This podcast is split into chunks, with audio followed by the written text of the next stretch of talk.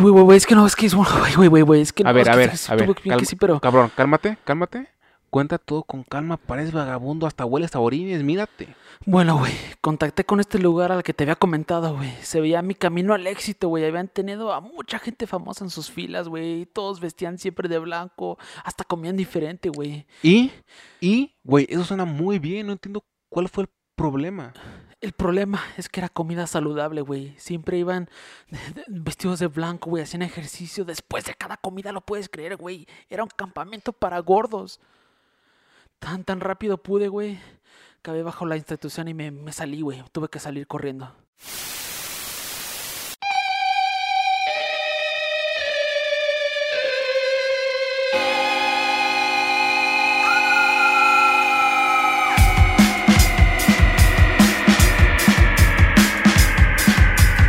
Sean bienvenidos una vez más a esto que llamamos La vida en el infierno. El mejor podcast de terror humor. Así es, ha llegado el momento del día. Ven, estamos en una fogata quemando bombones y a punto de contar historias de terror. Mi nombre es Manuel Gámez y me acompaña. Yo soy Eduardo Lira. Bienvenidos y bienvenidas. ¿Qué tal muchachos? ¿Cómo están el día de hoy? Em, una vez más les traemos un podcast especial porque claramente todos los capítulos de la vida en el infierno son sumamente especiales y este día pues hablaremos de una muy famosa, interesante, genial secta, o sea, genial por la historia pues, llamada Heaven's Gate, una historia que tiene de todo. Ovnis, religión, eh, Estados Unidos, internet, todo está implícito en esto. Así que pues ya no hay que, no hay que retrasarnos más. Así que iniciemos con esta historia, ¿lo? La historia de Heaven's Gate. Así es, porque sí, como tú dijiste, vamos a hablar de Heaven's Gate, esta, esta secta, este culto, esta religión, este movimiento que neta es súper interesante, súper fascinante, porque neta hay muchos, muchos giros, muchos detalles que, que si los comparas con otras sectas, otros cultos, güey, no, no, la- no las vas a encontrar por lo absoluto. Y mucho de esto tiene que ver con, con los, con los dos líderes de, de este culto. Porque, pues, como dijimos, Heaven's Gate, traducción al inglés, Puerta del Cielo, pues fue una secta ovni liderada por Marshall Applewhite y Bonnie Nettles. Neta, estos personajes son súper interesantes y ya, ya verán por qué. Y diciendo eso, pues les voy a hablar de, de Marshall Applewhite. Este ya verán que es simpático, interesante. No, no sé si simpático sea la palabra, ya cada quien dirá si les parece simpático, pero sí, sin duda sí es interesante. Y, y les voy a hablar de los primeros años de Marshall Applewhite, porque neta, Marshall Applewhite es la, es, es la pieza angular de este rompecabezas. Marshall, nacido Marshall Herf Applewhite, Herf su segundo nombre, y como muchos lo conocían desde, desde niño y desde adolescentes, era el nombre que todos le, le decían, Herf. Pues él nació el 17 de mayo de 1931, hijo de Marshall Herf Applewhite. O sea, es el mismo nombre. Papás, ¿por qué hacen eso? Le ponen Es el una a sus pendejada. hijos. No lo No, hagan. No lo hagan, por favor. No lo hagan. No. Los queremos. No lo hagan. Por favor. Sean más creativos y prácticos. Aquí les va un dato, un fun, fun fact.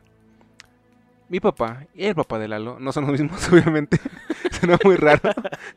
Pero ambos se llaman Juan. ¿Y cuál creen que son nuestros primeros nombres? Juan. Este es el podcast de Juanes. Eh, Papá- y- Papás, papás del mundo, papás del mundo, o sea, o sea, ellos piensan que un nombre, un primer nombre es cualquier cosa, güey, o sea, no, güey, como tú dijiste hay que ser creativos. Y prácticos. Y, y curiosamente, ¿saben qué pasó? ¿Saben qué pasó con, con su esfuerzo? Que tanto Lalo como yo jamás decimos nuestro primer nombre cuando nos presentamos. Siempre es Eduardo y Manuel. ¿Por qué? Porque es una... Ustedes saben. Ustedes saben. Sí, pero bueno, bendecidos de tener de perdido un segundo nombre, como fue en el caso de Marshall Herf, pero neta Herf está, está para la chingada, güey, o sea, está mejor Marshall. Sí. Aunque Prefiero papá, prefiero Herb que Juan. Pero bueno. Herf que Juan, sí, tal vez, tal vez. Pero como te digo, o sea, Marshall Herf, eh, líder de este culto, fue hijo de Marshall Herf Applewhite Sr. y también fue hijo de Louise Applewhite y junto con esos dos papás pues tenía tres hermanos. Dado que su padre era ministro, Applewhite fue un niño muy religioso y esto, pues, lo, lo, esto fue dándole forma a lo que será su vida en los próximos años. Marshall asistió a la escuela secundaria de Corpus Christi y al colegio de a la Universidad de Austin. En este último participó en numerosas organizaciones estudiantiles y fue moderadamente religioso. Marshall obtuvo un título de grado en filosofía en 1952 y más tarde ingresó al Union Presbyterian Seminary, un seminario pues también religioso. ¿Para qué? Pues para estudiar teología con la esperanza de convertirse como su papá en un ministro.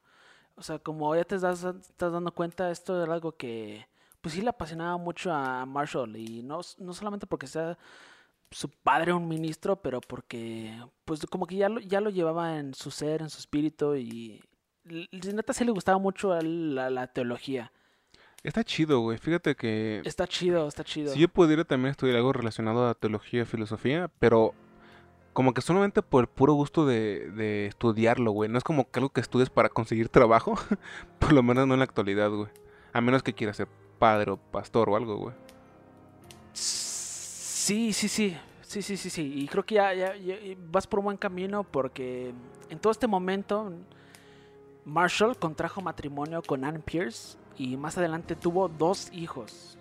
Poco después de haber comenzado sus estudios en el seminario, decidió abandonar la escuela e iniciar una carrera musical. Un giro de 180 grados. Verga, güey. ¿Y, qué hacía? Hip hop, güey. dándole más vueltas ese pedo, ¿sabes, güey? Hip hop tuvo una colaboración con Tupac y ya jamás volvió a hacer música. No, realmente no, porque la religión y la música van muy de la mano, ya que él tomó el puesto de director musical en una iglesia presbiteriana de Carolina del Norte. Él era un cantante barítono y le agradaba el canto espiritual y la música religiosa. y los Fleming Hot. sí, güey, de la nada, güey. Los tacos.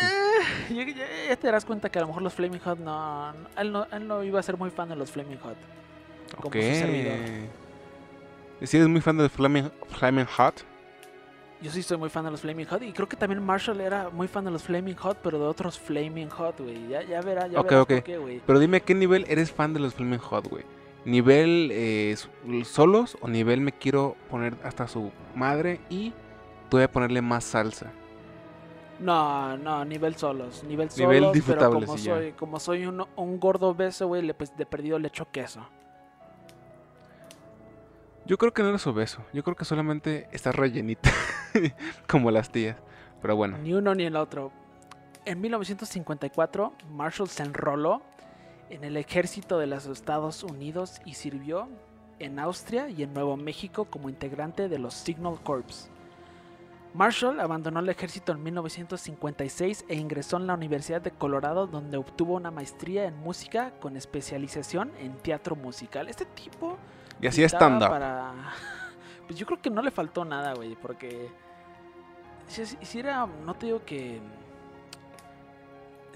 este tipo sí se esforzaba por de perdido explorar ciertas, ciertas áreas, ciertas artes que a lo mejor le pudieran interesar hasta ahí era muy interesante, ¿no? O sea, hasta ahí era un... Bueno, siempre fue interesante, pero hasta ahí era un tipo normal e interesante, pues. Sí, sí, sí, sí, sí. Y cabe mencionar que pues él se estuvo mudando mucho a pesar de él ser de Spur, Texas, un pueblo muy chico. Y pues sí, ahora sé que con sus grandes pasiones, que es la música y la religión, pues quiso, quiso seguir esto en un plano aún más grande. Mm, eso, eso, eso suena algo muy redituable. Religión y música. Sí, sí, sí, las bandas cristianas de metal existen por algo, por eso mismo. Continuando con Marshall Applewhite y su carrera, pues Applewhite, esto te va a agradar a ti, se mudó a Nueva York e hizo hip hop, no, no te creas. Pero ah. sí se fue a Nueva York en un intento sin éxito de iniciar una carrera como cantante profesional, pues después de terminar sus estudios en Colorado. Más tarde, pues él comenzó a dar clases en la Universidad de Alabama. Te digo, este tipo andaba... Por todo el país. Por todo el país. Pero, trágicamente, perdió su cargo en la universidad después de haber tenido una relación sexual con un estudiante varón.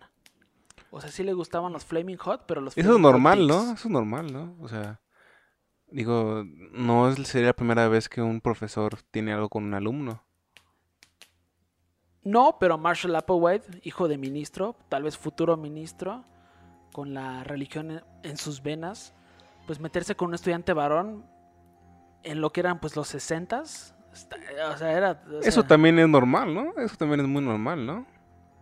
¿En los sesentas? No. En los O sea, tal vez- 60s, 40s, 70s, 2000 No, no, no, en los sesentas si, si alguien se daba cuenta era... Estoy jodiendo, güey. Estoy jugando, güey. Chinga, únete a la diversión. Pero bueno, continúa. te digo, con un estudiante en varón y su iglesia no apoyaba, pues como te digo, las relaciones homosexuales, por lo que Applewhite se sentía frustrado sexualmente y por eso se sentía frustrado sexualmente casi toda su vida, porque pues él, te digo, o sea, él, sí- él sí era fan de los Flaming Hot, pero Flaming Hot Cocks y, y Balls, no de los. Flaming Hot Cheetos, porque sí. Simplemente, a pesar de que él tenía esposa, güey, pues, como sucede en muchos casos, ya más en los 60 pues un hombre homosexual, pues sí se pudi- sí, sí terminaba casando con una mujer y tenía hijos. Y pues vivía su otra vida. Sí, ya sé que... que, ah, ya, ya sé qué quieres decir o qué quieres expresar. En 1965 se separó de su esposa después de que ella descubrió pues, el engaño y se divorciaron tres años después. Después de dejar la Universidad de Alabama, Applewhite se mudó a Houston, Texas. En Eso, güey, 1965. Perdón que te interrumpa, pero eso que ese vato hizo, o sea, por la razón por la cual su relación se fracturó, tuvo que separarle una patada en las bolas como no tienes una idea, güey. De seguro la gente lo veía como si fuera un demonio, ¿sabes? Así como, maldito monstruo. ¿Tú crees que él estaba estudiando para padre, estaba casado y, le- y la engañó con un homosexual? ¿Sabes, güey? O sea, eso, puta, güey, tuvo que separarle, güey, como si fuera un maldito delincuente de lo peor, güey. Es lo, lo que me parece súper interesante de la moral humana en, en todas las épocas, güey. Y también para la esposa, güey. O sea, ponte a pensar que... No, ponte a pensar que, que así ella le hablaba a su familia de él, ¿no? Como de, es que solamente un día yo estaba tranquila ahí limpiando la casa y, y- y me enteré que él tenía algo con un chico. ¿Sabes cómo, güey? Ay, güey, me encanta la moral, güey. Sí, y te digo... ah, La neta, en esos tiempos y también en aquellos tiempos, güey, la gente sí era un metiche, güey. Y te apuesto, güey, que ella era, ella era, ella era la papilla de, de- de- de su vecindario, güey. Te apuesto, güey. Sí. Ey, ey, allá va la esposa Ann Pierce de, de Marshall, ¿te acuerdas el que da clases ahí en la Universidad de Alabama? Ujú. Pues se acostó con un chico. Es, ah, es un culero, güey. Una persona con un aparato reproductivo igual al de él. Será el infierno. Vámonos. Es momento, ay, es momento de ir a comprar al supermercado comida y ver mal a los negros. Sigamos con nuestra vida perfecta. en Alabama. Eh, eh, aquí es cuando sí empiezas a como que a simpatizarte un poco con, con nuestro protagonista, ¿no, Marshall? ¿O solamente yo? ¿Ese Sí, sí, hasta ahí, hasta ahí la serie va bien, hasta ahí la serie ya generó empatía, va bien, va bien. Después de dejar la Universidad de Alabama, pues por las cuestiones ya mencionadas, Applewhite se mudó a Houston, Texas en 1965 para dar clases en otra universidad, en la Universidad de Santo Tomás. Sus estudiantes lo considera- consideraban un orador atractivo, simpático y con un muy buen gusto para vestir. Ok. Ocupó la, ocupó la dirección del departamento de música y también se convirtió en un cantante popular a nivel local. O sea, este güey ya estaba, ya estaba rockeando. Forrest este Gump. Era un rockstar. Forrest Gump cristiano, bien. Sí, Marshall Applewhite, te digo, interesante. Y por eso dije lo de simpático, porque sí, para sus estudiantes siempre fue un, un orador muy simpático. Dime, güey, ¿tú qué prefieres? ¿Simpático o carismático? Carismático. Ok. ¿La simpatía qué te parece, güey? Ah, también me agrada porque yo siento que en la, mayor de lo- en la mayoría de los casos sí es pues, es algo bien, bien orgánico. Y como que se ayuda, ¿no? Es como, es como que te convierte en ese güey que, que no, o sea, como que no incomoda, como que no sobra en ningún lugar. Como que dices, ah, vente, vente, Lalito, te invito a una chela, una caguama, lo que tú quieras, ¿no? Como que también Sí, chido. sí, sí. Y te digo, yo siento que eso es al- algo, bueno, cuando yo lo he visto en otras personas sí es algo como que muy, muy orgánico. Yo siento, yo siento, ¿no? Pero tampoco soy, soy un experto. Yo creo que también la simpatía se puede confundir un poco con esta gente que solamente trata de, ¿cómo decirlo? Caerle bien a la gente. Creo que es medio fácil. Pero, pues sí, una persona muy simpática yo creo que sería Chris Rock. Ya lo hemos comentado. Pero eso será para otra cosa. Eh, sigamos con la historia. Marshall ocupó, como te digo, el departamento de, música, se convirtió en un cantante popular a nivel local. También fue director del coro de una iglesia y cantó con una compañía de, de ópera de Houston. En Texas se mostró abiertamente homosexual por un breve periodo de tiempo. O sea, ese tipo ya tenía más confianza, güey. Este güey ya. Eso, eso es tener huevos, güey. Eso es tener huevos, güey. ¿Sabes, güey? Es como si estás en los 2000 y le dices tus jefes, fumo marihuana. ¿Y qué? ¿Sabes? Pero Marshall Applewhite neta andaba rockeando porque a pesar de que él pues se mostraba abiertamente homosexual por un periodo de tiempo, también tuvo una, relación con una joven. Esta joven mujer pues lo, lo, abandonó por la presión de su familia y lo dejó sumido en lo que fue pues una depresión para Marshall Applewhite. Okay. Marshall Applewhite, te das el lujo, maldito. Ok. Cantas Pero... por la noche. O sea, era bisexual nada más, güey. O sea, no, tampoco la sufrió tanto. Es que, pues, ahí el texto dice que abiertamente homosexual, o sea. Nah, no sé, güey. Tal vez estaba. se quería disfrazar un poco? No sé, güey, tal vez solamente estaba confundido, güey. No sé, pero de que era bisexual era bisexual, güey. Yo, creo que vamos a entender que Marshall Wade en muchos momentos de su vida estaba, estaba confundido. Porque sí dice abiertamente homosexual y yo, yo a lo mejor hasta pensaría que era algo, para como que disfrazar su homosexualidad en lo que es el pueblo y a la universidad. Pero no, o sea, cuando esta chica lo dejó, él se sumió en una depresión. Eso también es interesante. Ok, muy bien. En 1970 renunció a su puesto en la Universidad de Santo Tomás, alegando pues, que tenía problemas con depresión y otros problemas emocionales. Robert Balch y David Taylor, dos sociólogos que estudiaron al sujeto Applewhite, especularon con que esta partida se debió a otro romance entre Applewhite y esta vez con un estudiante, pero un estudiante también varonil. Wow. Libidinoso hasta su puta madre. Eso, eso es algo muy, muy interesante, güey. Ya lo, ya lo veremos adelante porque, pues sí, este tipo, pues iba al grano, güey. Ok. Este güey neta iba al grano. Ok, ok. Eh, yo soy todo. a donde de vez en cuando tú deberías ir, Lalo. Pero bueno. Sí, sí, eh, pero ese es otro tema, güey. Eso se me hace interesante de Marshall, pero lo veremos más adelante en lo que es el capítulo el director, rector de la universidad más tarde recordaría. También esto deja muy en claro una cosa que yo creo que va a ser importante para lo que vas a comentarle a la gente en un futuro. Esto ya nos está mostrando que él tenía, ¿cómo decirlo? Una personalidad, una labia para poder adaptarse a la gente y poder pues como que integrarse, ¿no? Punto de poder ah, convencer, sí, sí, sí. ¿no? Sí, sí, sí, sí. Es que siempre va a haber un sujeto que lo vas a convencer sí o sí, o sea, no importa qué tantas habilidades tengas o qué tan simpático o carismático seas, siempre, siempre va a haber algo. Siempre va a haber alguien. Pero ¿no crees que aún así se ocupa de una cierta habilidad para poder convencer a cierto ah, número? Ya, ya, veremos, ya veremos. Te lo digo por esto, te digo por esto. La gente que vende chips de Movistar en el centro de San Luis Potosí, obviamente los topas. ¿Sabes qué, ¿Sabes qué opinaría de, ellos Marshall Applewhite? Luciferianos, luciferianos. Yo opino lo mismo, güey, luciferianos. Pero, sí, yo también opino lo mismo, pero... Eh, a ver, si te ponen a ti a vender en móvil esos chips de Movistar, güey. Te aseguro que el mismo desempeño que tienen ellos, al que tienes tú, güey, tú no lo vas a tener, güey. Y no porque no puedas, sino porque yo sé que tú no eres esa clase de gente, güey. Sí, sí, sí. Y yo, sí, veo por dónde vas. Y yo sería igual, güey, porque sería como, ¿qué este chip? ¿No? Ah, bueno. Y ya, güey. Ese no. Tampoco le de pedo, güey. Sí, sí, sí. E, eso también es un buen, buen estudio, fíjate. Y pusiste un muy buen ejemplo. Gente de México que está escuchando esto. Y seguramente también en otras partes de Latinoamérica, ¿no? También pues, se venden chips así en, las calles. Claro. Pollofón, vendiendo solamente en la vida, en el infierno. Anda, Pollofón. Pollofón, güey. Pollofón es el nuestro.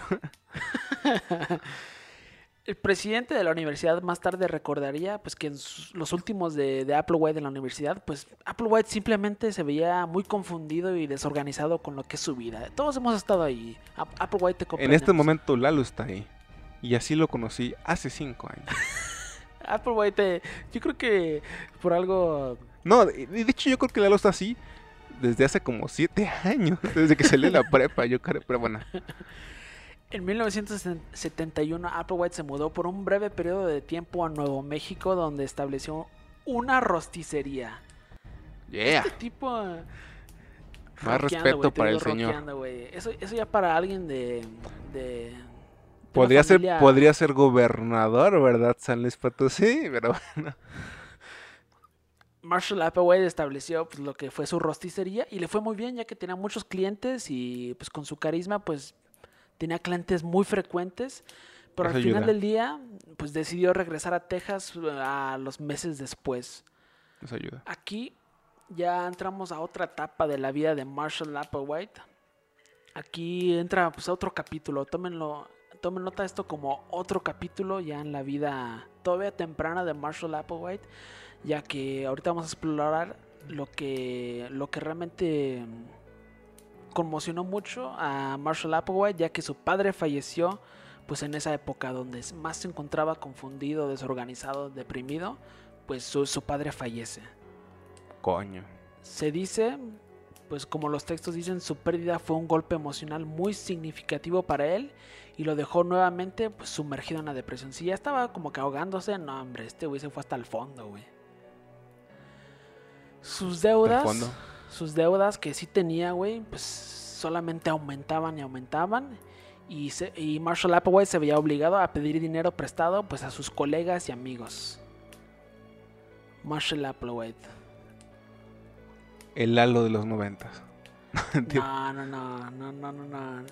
Yo creo que ni siquiera en mi vida he conocido a alguien. Yo creo que ni en tu vida has trabajado, cabrón. Así que de- partiendo de ahí. No, yo creo que nunca. No, no, te iba a decir, yo creo que. No, no, güey. Creo que yo en mi vida he conocido a alguien como Marshall Applewhite. ya. O a lo mejor si lo- No, güey. No, si es que no, son seres Lalo muy- ya sería gay. O ah, ya se habría salido del closet. No, Después de. Después de lo que fue. Después de lo que fue la depresión y todo esto, pues Marshall White en 1972, o sea, ponte a pensar que ya desde el 65 pasamos al 72, todo, hu- hubo todo ese desenlace de que pues estudió, terminó los estudios, se casó, luego se separó con la esposa porque este, este tipo Marshall Applewhite se metía con, con chicos y también con una chica y quién sabe más porque realmente a lo mejor va a haber muchas cosas que nunca fueron documentadas que pues que pasaron Mm, sí. la- la- el fallecimiento de su padre y todo esto nos lleva a 1972 cuando Applewhite conoció a nuestro segundo personaje protagónico Bonnie Nettles. Ok. Bonnie Nettles. Bonnie Nettles también va a ser uno de los personajes más interesantes de aquí. Y ahora sí voy a empezar con quién, quién, quién fue Bonnie Nettles. Nettles nació y se crió en Houston, en una familia bautista. De adulta se alejó de la religión. Después de convertirse en una enfermera titulada, se casó con el empresario Joseph Siegel Nettles en diciembre de 1949, con quien tuvo cuatro hijos. Su matrimonio permaneció prácticamente estable hasta 1972. Según el New York Times, su matrimonio comenzó a deteriorarse debido a la creencia de que Nettles pues era una monja del siglo XVII llamada hermana Francis y hablaba con frecuencia con ella y que esta, que esta monja le daba instrucciones. Ya, ya, ya, ya aquí ya damos un giro completo, ya vamos a hablar de mucho misticismo porque Bonnie Nettles Bonnie Nettles para muchos fue la, fue la persona que estuvo moviendo los hilos en lo que fue la secta Hell- Heaven's Gate. Porque ella desde muy joven le llamaban la atención esos, todos esos temas de, de que a lo mejor tú puedes si- sintonizar, si realmente te concentras, te puedes sintonizar con otros profetas y con otros monjes Y con alienígenas. Y si te chingas este acidito que está aquí, puta. Güey, güey, o sea. Ya hemos hablado muchas teorías de. de supuestamente pues ligar, ligar nuestros ancestros que hayan consumido pues drogas psicodélicas con, con ver cosas y tomarlos tomar o sea tomar registro como que si fue algo que realmente pasó pues yo creo que ella lo hubiera disfrutado güey pero no sé güey es que esta gente neta era muy rara pero aparte aparte estamos hablando de los 60 70 de un tipo que era homosexual en una época donde no era homosexual siendo alguien religioso posiblemente él y los suyos consumían drogas güey es muy probable, güey. Muy probable, güey. Sí, sí, sí, pero aunque, aunque sí, sí pudo haber pasado, o sea, Bonnie Nettles, nuestra segunda personaje, ella más que nada pues le daba a, esta onda de, de, de, encuentros con espiritistas y encuentros con brujas. Porque Nettles solía realizar sesiones de espiritismo con mediums para contactar con otros espíritus fallecidos. Todos los miércoles se realizaba y se incorporaba un grupo circular en su casa. En relación con esto, Neros también estudió astrología, teología y ocultismo. Una de sus grandes pasiones el ocultismo. En 1972, Nettles fue a ver a varios adivinos, quienes le dijeron que pronto conocería a un hombre misterioso que era alto, de cabello claro y tez clara. Esta descripción estaba bastante cerca a la apariencia de Marshall Applewhite, que también es la... Y de la mayoría de blancos gringos, ¿no? sí, y especialmente en, Houston, Texas, ¿no? Exacto. Pero ese, ese, es otro detalle, o sea, cuando tú realmente eres aficionado del ocultismo y de todos estos, de que todo lo que tú te encuentres en tu camino es por algo y alguien lo puso allí, yo creo que esas personas, pues, eh, si, si un adivino les dice esto, sí cobran total, total, o sea, sí les cobra total sentido. Sí, sin duda alguna, pero como tú dices, es muy... Honestamente sí está muy... Güey, difícil para gente como nosotros creer en eso, güey, porque pues, güey, no mames, ni siquiera le dio una característica en especial, ¿sabes? O sea, mínimo le hubiera dado algo así como de, no sé, está tuerto del ojo derecho, no sé, posiblemente hubiera ayudado poquito. Sí, o tiene un lunar en la pompa Sí. Algo así bien específico, güey. No sé, es adicto a la Coca-Cola y los Flaming Hot, posiblemente. Eso también sería ya, en la actualidad, algún buen porcentaje de la población de Houston, Texas. O sea que también. También no sería una adivinanza muy, muy loca, güey. Nettles conoció a Marshall Applewhite en marzo de 1972, aunque no se sabe dónde se conocieron. Según los escritos de Applewhite, él estaba visitando a un amigo hospitalizado cuando la señora Nettles entró a la habitación y sus ojos se encontraron en un reconocimiento compartido de secretos esotéricos. Sin embargo, pues también cabe mencionar que los escritos de Applewhite eran bastante ácidos y bastante exagerados y eran propensos pues a la hipérbole, hipérbole. O sea, este güey le echaba mucha crema a sus tacos, güey. en pocas palabras, para que nos complicamos. Es como ese vato que, que lleva como cinco meses super enculado a su novia y le hace esas cartotas enormes y va a la mitad y es como de puta madre. ¿Sabes? Sí. Y, me, encanta cuando caminas bajo la lluvia y bajo el sol y, en la noche y cuando me tomas de la mano y, y tu familia... sí, güey, toda, toda la carta de la mitad por abajo, güey. ¿Qué, qué hueva, chavas? Ahí sí neta simpatizo con ustedes. Qué pinche hueva.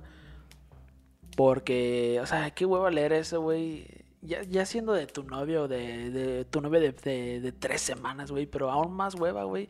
Cuando te lo escribe un vato que apenas te, pues, te quiere ligar, güey. Bueno, eso sí está muy de hueva. Pero si ya llevas, si, esto, si también la chava está muy, ¿sabes? Enganchada. Pues yo creo que hasta le, hasta le es como que, ah, Dios mío, gracias. Tendré dos hijos contigo. Y uno se llamará Lalo. y mañana, y mañana, oye papá, ¿alguna vez tú le escribiste una carta? Sucesos interesantes del, encuentro de estos dos personajes, ya que Terry, Terry Nettles, la hija de Bonnie, trabajó en un teatro en espectáculos nocturnos y conciertos, y el teatro incluía una escuela de teatro. También conocía a Applewhite, la hija, y trabajaba con él en espectáculos infantiles en el Teatro de los Sábados. Ella ha declarado que alguien se lastimó en la escuela de teatro en el teatro donde trabajaba Herb, y Herb acompañó a la persona herida al hospital donde ahí conoció por primera vez a Bonnie. Ok. Houston, Texas, no San Luis Potosí, o sea. Eso se me hace muy interesante porque Houston, Texas es una ciudad muy poblada y. ah, No sé, no sé. Eso, eso se me hizo. Creo que estoy creyendo, creo que estoy creyendo en este encuentro cósmico. No sé, el mundo es más pequeño de lo que pensamos, ¿sabes? Pero bueno. Eso también es cierto. Y supuestamente así es como se conocieron, dijo la hija de Bonnie, ya que ella había estado enseñando en la escuela y uno de los hijos de Bonnie asistía. El hijo de Nettles, Joe, no estaba del todo seguro de cómo se conocieron y pensó que estaba en el teatro, pero no estaba muy seguro. Eso parece Apple como White. nombre de un luchador de arcade, ¿sabes? No, Joe. Sí, sí, sí. De, de hecho, ah, es que esos eran nombres muy, muy americanos de los 50 Yo quiero pensar que a lo mejor ya no se, se asignan tanto y también porque pues ya hay un super choque de culturas, pero sí eran los nombres de, aqu- de aquel entonces que, que se puede hacer.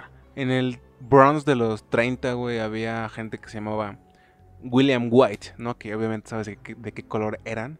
Y ahora hay William López, ¿sabes? O sea, sí, las cosas cambian, las cosas cambian. Sí, las cosas cambian, pero está, está lindo, está lindo.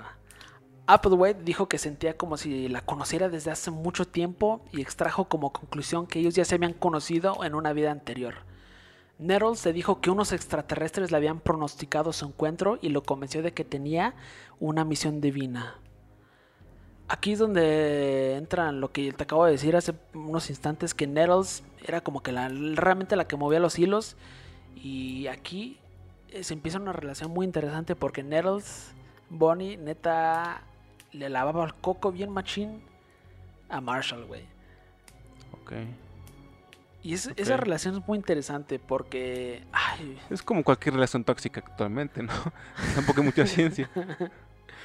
Para esa, para esa época había comenzado a investigar alternativas de la doctrina cristiana tradicional, incluyendo elementos de la astrología. También había tenido numerosas visiones, como por ejemplo una en la que una aparición le dijo que había sido elegido para desempeñar un papel como el de Jesucristo. Esto, también, esto sí es lo que tiene en común con muchas... Con Jesucristo dije la verga. Eso es lo que tiene muy en común con casi todos los líderes de sectas, ¿no?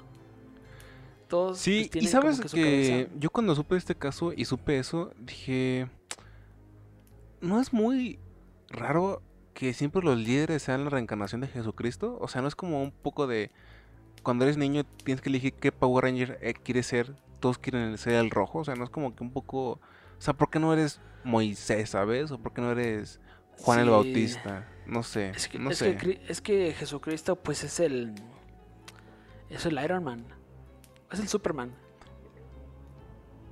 Exacto, o sea, sí, pero sí me entiendes, ¿no? A lo que voy. Sí, sí, sí. Y voy a investigar eso, es una buena pregunta. Es una muy buena. Yo, yo quiero ser la reencarnación de San Judas. O sea, ¿y por qué nadie sale así a, de- a decirlo? Seguramente tendría muchos simpatizantes, la neta.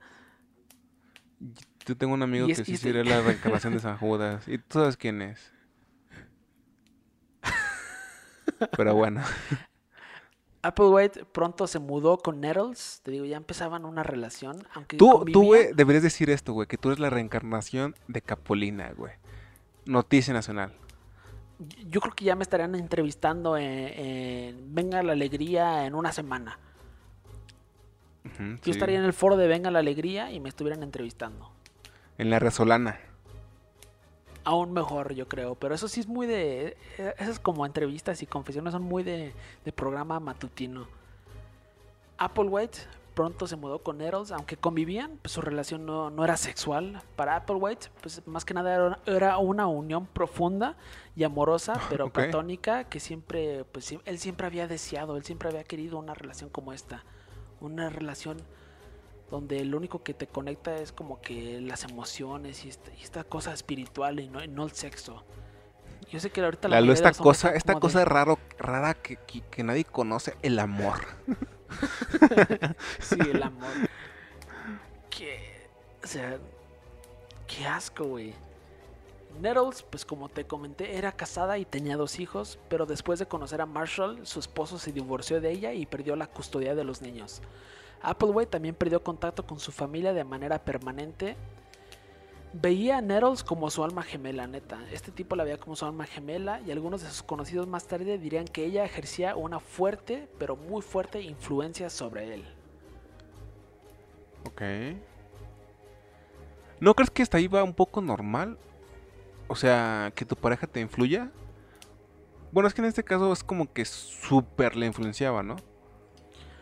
Sí, sí. No, bueno, hay- hay- e, eso sucede, yo creo que todas las relaciones. Eso, eso es lo que acabo de decir, güey. Pero, pero, sí, sí, o sea, pues Pero acuerdo, ahora pero más- ¿Cuántas de esas relaciones la mujer o el hombre le dice a su pareja, "Está- estamos destinados a ser porque yo soy la reencarnación de, de, de Jesucristo y tú, tú eres un alienígena que, que tú no lo sabes, pero tú vienes de los cielos. Y Conozco un que- par, conozco un par, conozco un par que, que sí. Y tú también los conoces, pero bueno. Yo no los conozco, güey. Sí los bueno, conoces, pero los no quiero quiero decirlo al aire. Sí, yo creo, sí, me imagino eso, güey. Pero um, aquí ya, ya, ya eh, detallamos lo que es la, la- la unión y el primer encuentro de, de Bonnie y Marshall. Y te voy a hablar un poquito de sus travesías, ya que, pues, neta, formaron una dupla muy entre... en- no, no, de esas travesías no. Ya, Porque ya, acuérdate que esta no era, era Dijiste una relación... Dije, ¿travesura? ¿What? Porque acuérdate que esta era una relación no, no sexual. Eso, eso no existía, eso no existía con, con Bonnie y Marshall. Ok. Applewhite y Nettles abrieron una librería conocida como Christian Arts Center, el Centro Cristiano de las Artes, que vendía libros que vendía libros relacionados con varias temáticas dentro de la espiritualidad. También inauguraron un centro de enseñanza conocido como No Place, donde impartían clases de misticismo y teología, aunque cerraron estos negocios poco tiempo después porque siempre batallaban con, con dinero. O sea, neta, no, no, estos tipos no la... eh, Marshall de perdido no la veía a flote, güey. Me pregunto si en algún punto esta, esta Bonnie dijo, shit, abandoné a mi familia por Marshall, este, este perdedor. No, pero no creo, no, porque también ya, está- ya estaba, ya estaba, ya estaba como que sintonizada, ¿no? Con ese canal. Güey, ella creía que era Jesucristo, güey. Ella no se arrepentía de nada, güey. Sí, pero Tal vez de pronto su cabeza la llevaba a ese punto donde ah, estaré, estaré bien o estará, o estará mal. Pero yo creo que ese lado de, no, él es el hijo de Dios, él es Dios, le ganaba. Yo creo, no sé. En febrero de 1973 decidieron viajar para enseñarles sus ideas y compartir este estas ideas con otras personas y condujeron a lo lar- largo del sudoeste y el oeste de Estados Unidos. Un escritor describió sus viajes como viajes espirituales, sin descanso, intensos y a menudo confusos. Neta, estos tipos traían un, des- un despapalle increíble. Por lo que por lo que leí, con lo que fue como que su primera gira de, de dar a, dar este mensaje a, quien sea, güey. Fue neta, porque neta no tenían dinero, no comían, realmente no sabían a, no sabían a dónde se dirigían, solo sabían que ellos querían transmitir ese mensaje. ¿Te imaginas que tú vayas como que no sé al estacionamiento de un 7-Eleven y ellos estén dando ahí como que un cátedra de misticismo? Porque neta ellos buscaban pues, cualquier lugar, o sea, neta si tú tú, tú, lo- tú tienes tiempo de escucharlos media hora, bienvenido, güey. A ellos les vale madre quién seas ya que tenían poco dinero para viajar y en ocasiones vendían su sangre o trabajaban de manera temporal para recaudar fondos. Algo muy típico de, El- de Estados Unidos, vender sí. tu sangre. Sí, es muy común, sé. ¿no? Mu- mucha gente lo ha hecho. Sí, sí, es muy común. Es muy Y sí te dan como un buen varo, ¿no? Sí, sí, sí. Hasta donde yo sé si dan un muy buen varo, ya será dato que cada quien podrá buscar en Google porque... Sí, sí he sabido que sí, dan muy, muy buen dinero por, por donar sangre y... No sé cuántas veces lo puedas donar, no sé si hay como que un límite. Seguramente alguien ya lo ha intentado, ya lo ha calado. Mm, sí, güey, es que te digo eso porque yo tengo entendido que hay gente que, o sea, obviamente no es como que dono sangre hoy y también mañana, pero tengo entendido que hay gente que, que dona, por ejemplo, hoy, que vuelva a donar, por ejemplo, en un mes, ¿sabes? Cuando supuestamente aquí en México no es posible. Y es donde nos damos cuenta que México miente, porque pues claramente pues, si ha pasado en Estados Unidos sin que nadie quede mal, pues porque es posible, ¿no? Pero bueno, será para otro podcast, como tú dices. A veces subsistían únicamente con panecillos como su alimento, otras veces acampaban al aire libre y a menudo no pagaban las deudas de, alojamiento. Una amiga de Houston intercambió pues, correspondencia con ellos y aceptó pues, recibir clases por parte de ellos. La visitaron en mayo de 1974 y esta chica, la amiga de Houston, se convirtió en la primera conversa. Okay la, la primera conversa de, lo que sería. ¿Conversa? Este ¿El, conversa ¿El carro? No, eso es un versa. Ah, la primera conversa. La primera persona convertida a lo que sería um, Heaven's Gate. Ok. En sus viajes, Applewhite y Neros reflexionaban sobre la vida de San Francisco de Asís y leían obras de varios autores, incluyendo a Helena Blavatsky, R.D. Lang y Richard Bach. O sea, me está diciendo que ellos eran prácticamente una versión cristiana de la generación Beat. Ellos eran. Eh, mm, ellos eran unos ñoñazos, güey. Yo creo que no se pueden comparar con la generación Beat, güey. Eran ñoñazos, güey. Eh, Pero como que, como que son, como que son ñoñazos así como que raros, ¿no? Como que son ñoñazos, no, no, ñoñazos. No, ñoñazos raros, güey. Ok. Dato, si no conocen la generación Beat, en esto, después de, que, después de que acabe este video o este, audio en Spotify, busquen en Google Generación Beat y lanza algo chido. Si pueden de entrada de Jack Kerouac y después de todos los demás. Eh, cultura general y muy interesante. Sobre todo si son muy jóvenes. La pareja pues tenían varios ejemplares de la Biblia. Uno de ellos era la Biblia de Rey Jacobo y estudiaban numerosos pasajes de lo que es el Nuevo Testamento, en especial aquellos que hacían hincapié en enseñanzas sobre la cristología y la escatología, ya que ellos pues, siempre relacionaban esto con que era, era eh, esto, esto nacía a raíz de, algún contacto con, con vida alienígena. Applewhite también leía libros de ciencia ficción, en especial aquellos del autor Robert A. Heinlein y Arthur C. Clarke, para junio de 1974 las creencias de Applewhite y Dinero se habían solidificado y ya tenían sus fundamentos básicos. Ya, Me alegra tanto que... no hayan leído a Carlos Trejo. Eso hubiera sido mucho peor. Yo lo llegué a leer. Yo lo llegué a leer. Yo, no, yo lo llegué a leer. Yo, yo, no terminé. Bueno, ¿qué, te puedo decir, güey? Sí, porque la CEP. Tengo entendido que en un punto lo llegó a dar, güey. Pero yo me refiero a que imagínate que el mundillo que creó Carlos Trejo hubiera inundado esta, las creencias de esta secta, güey. Ahí lo dejo, ahí lo dejo. Esta secta, esta secta, esta secta ya estaba en otro plano, ya estaba en otro plano de, literatura, güey. Porque ellos, ellos, ellos puedan leer algo, güey, y ellos lo interpretaban como ellos, ellos quisieran, güey. O sea, ellos, lo que ellos querían escuchar y lo que ellos querían imaginar, lo imaginaban y, lo daban como, como, algo verdadero.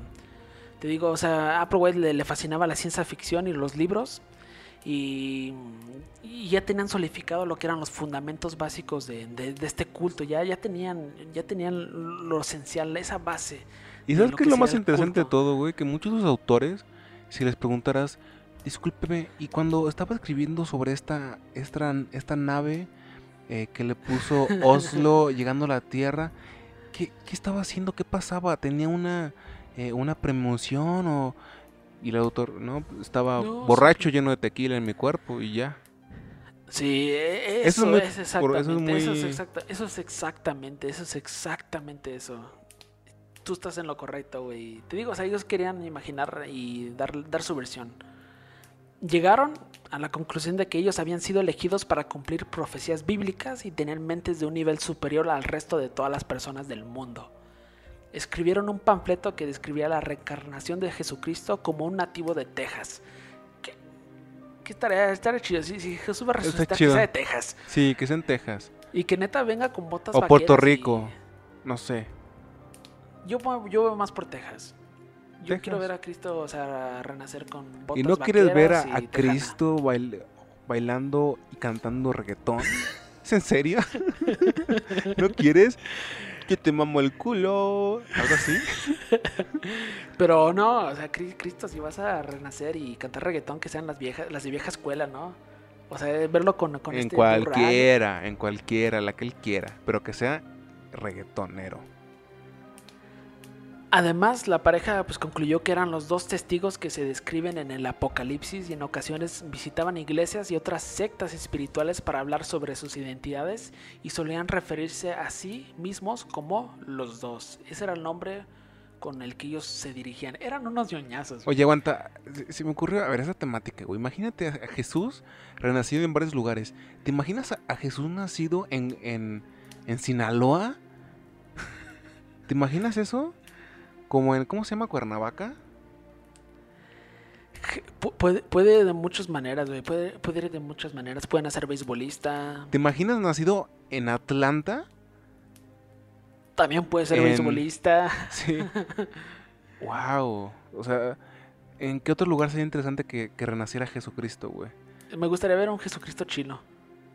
Jesucristo chino, sí, también. Y como un Je- Jesucristo árabe, pero eso sería como una contradicción enorme, ¿no? Un Jesucristo hindú, papá. Ahí te la dejo. Eso estaría uf, cañoncísimo, güey. Jesucristo hindú. Te digo, Marshall y, y Bonnie se refieren a ellos como los dos. No, no nos digan Bonnie, no nos digan Marshall. re- Refiéranse como, como que si somos una unión, que lo somos, y somos los dos. Digo, eran unos ñoñazos, güey. El amor. Ellos creían que serían asesinados y después regresarían a la vida, y según el punto de vista de los demás, ellos serían transportados en una nave espacial. Este evento es al que ellos se referirían como la demostración. Y la demostración ahora sí que es como que lo que ellos deseaban que fuera su, obra maestra. Y veremos que la demostración va, moldeándose de, una forma muy diferente en lo que será el próximo capítulo, pero co- con esto cierro la primera parte. ¿Tú Perfecto. te imaginas, tú te imaginas que, que a lo mejor para ellos en su cabeza sería la demostración de que ellos van a morir, güey, y van a regresar? La- pista, güey, pista, pista. O sea, la manera en la que ellos van a morir. No sé. Para regresar. A ver, dame la pista. El plan inicial de ellos fue que ellos iban a ser crucificados. No mames. Y que simplemente pues iban a desaparecer y, e iban a regresar en tres días. Para su decepción, estas Crucificados. En diciembre, en diciembre, en Ixtapalapa, México. Yo, yo sabía que tú ibas a comentar algo muy parecido a eso. Yo sabía, yo, yo lo sabía, güey. Esta, este, este, eh, cuando ellos iban neta de, de culto a culto, a iglesia a iglesia, diciendo que esto iba a ser la demostración, todos se burlaban, güey. Todos se burlaban, güey. Es comprensible. Y de seguro ellos decían algo así como de... ¿Y saben de quién más se burlaron y humillaron? De Jesucristo. Vámonos. Vámonos. Es- esa clase de, de mentalidad ayuda mucho a la gente, ¿sabes? O sea, wow, es que cuando tienes algo tan metido a la cabeza, una, ideolo- una ideología tan metida a la cabeza, güey, te da una posibilidad tan grande de perseverar, güey, impresionante. Pero esto lo veremos en el capítulo número 2, donde Lalo nos seguirá contando de la secta Heaven Gate. Y pues sí, quisimos hacer este capítulo, dividirlo en dos, porque sabíamos que era mucha información y que era en verdad una historia muy, muy interesante. Y Lalo lo está haciendo muy bien, así que vean la segunda parte, vale mucho la pena. Y se me olvidó comentarlo al principio, pero recuerden que este es un podcast de terror, humor. Eh, tiramos muchos chistes sobre un caso que pues sí es bastante denso, al final lo sabrán. Y un chiste sobre cosas que muy políticamente incorrectas. Lo de Jesús fue muy políticamente incorrecto, pero Pero fue gracioso. pero fue gracioso, pero así es la vida en el infierno, así que pues, hey, no nos pueden culpar por ello. Sigan a la vida del infierno en Twitter e Instagram como Vida del Infierno. También denle like a la página en Facebook, La Vida del Infierno. Y síganme a mí en Twitter e Instagram como El Manuel Gámez. Y a ti, Lalo, ¿cómo te pueden seguir? Twitter e Instagram como EduLiraC. Ahí me pueden seguir. Y sí, neta, si escucharon hasta este punto, neta, sintonicen lo que será el capítulo 2. Porque neta se va a poner cada vez, cada Más vez sabroso. más bueno. Así que pues sin nada por el momento, hasta la próxima.